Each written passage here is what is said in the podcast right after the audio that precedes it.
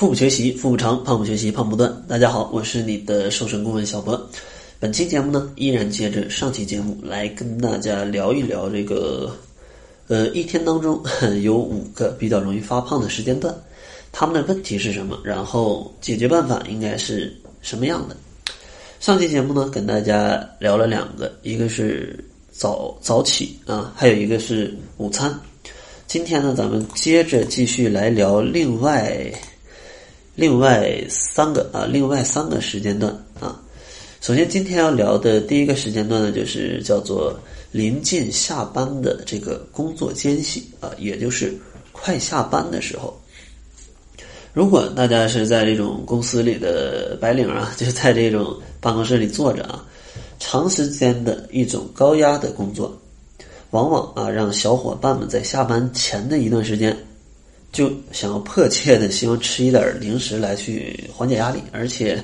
就快要下班了嘛，大家都是思绪都已经飞走了，都不在公司里了，而且这个时候往往大家一吃就容易停不下来，停不下来，而且这种情况，它还会打乱你正常的，呃正常的这种饮食的时间，那这样带来的结果就是让热量它的摄入会居高不下。而且呢，这个你想嘛，这种热量居高不下的话，呃，你想减肥，那就就基本是不可能了啊！这个不长肉已经是阿弥陀佛了，更别说什么减肥了，对吧？所以说，解决办法是什么呢？解决办法就是在下班前的工作间隙做一些简单的运动，来缓解压力，从而呢减少想要吃零食的欲望啊，减少这种欲望，因为其实。一些舒缓心情的运动，它是可以帮助你去调节你自己的情绪的，让你来控制更好的控制你的食欲。其实，在有一些轻断食的方法里，呃，因为轻断食它对饮食的控制程度是比较严格的。如果你比较饿的话，他也建议你可以去跑一跑步，简单的跑一跑步，你就会忘了哦，原来自己没有那么饿。这个就是把注意力分散出去啊。所以说，在工作的间隙，通过一些小运动，来去调节自己，也是一个不错的办法，也是一个不错的办法。然后，另外一个解决办法呢，就是咱们可以适当的喝一些水，因为其实喝完水也会给肚子一种饱腹感，因为胃的内容物增多了啊，它去机械性的挤压胃壁，会给你一种呃饱腹的这种感觉。那这样的话，也可以消除你的饥饿感。或者吃一点这种低热量的健康的一些小零食也是不错的选择，比如说这种坚果跟水果，它都是不错的选择，或者是喝一些牛奶或者酸奶，这样都是可以缓解压力又能增加饱腹感的一个方式啊一个方式。然后接下来要讲的另外一个容易让大家松懈的这样的一个时刻，就是呃在下班的呃就是你在晚上。健身之后，因为一些小伙伴啊，白天在上学或者白天在上班，忙碌了一整天，然后可能都习惯晚上去健身一下，对吧？但是健身完之后，发现自己已经是非常饿了，所以有些小伙伴就会安慰自己说：“我都已经跑了这么多汗了，那咱们多吃点也没关系。”但是啊，这个只会让你坚持已久的减肥功亏一篑，因为呃。给大家举个数据吧，就你可能跑步跑了四十分钟才消耗三百多大卡的一个热量，但是呢，你吃一块蛋糕的热量可能就有五百大卡。所以说，如果你这个时候不去合理的调节一下你的饮食，你就会摄入过高的热量，不仅带来体重的反弹，还更加容易导致你在睡觉之前大吃特吃，对吧？那这样其实对减肥是非常不利的。解决办法就是。大家在运动之后啊，在运动之后，运动之后的半个小时，可以喝一杯啊低脂的牛奶，它的热量是比较低的。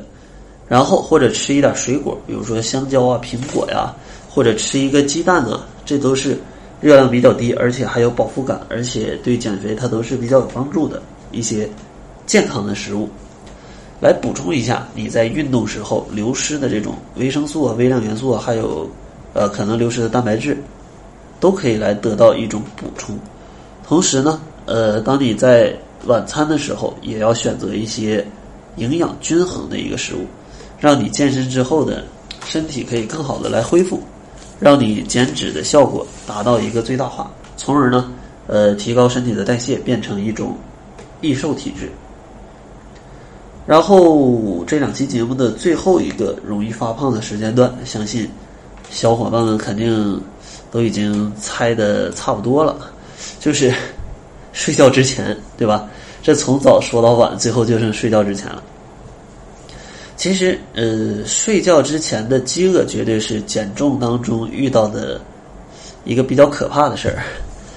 因为一旦饿起来了，你睡不着觉，你的大脑往往会松懈。此时其实很难控制自己的食欲，再加上懒得动，很多高热量的方便的呃食品啊，或者是零食啊，肯定就成为你睡前的这种一个充饥的选择了，对吧？而吃过之后又直接睡，那热量转化成为脂肪，那其实长胖就是非常容易的。解决的办法呢，就是睡前准备一杯水，或者是。吃一点水果啊，吃一点水果。当然，你愿意做把水果做成果蔬汁儿也可以，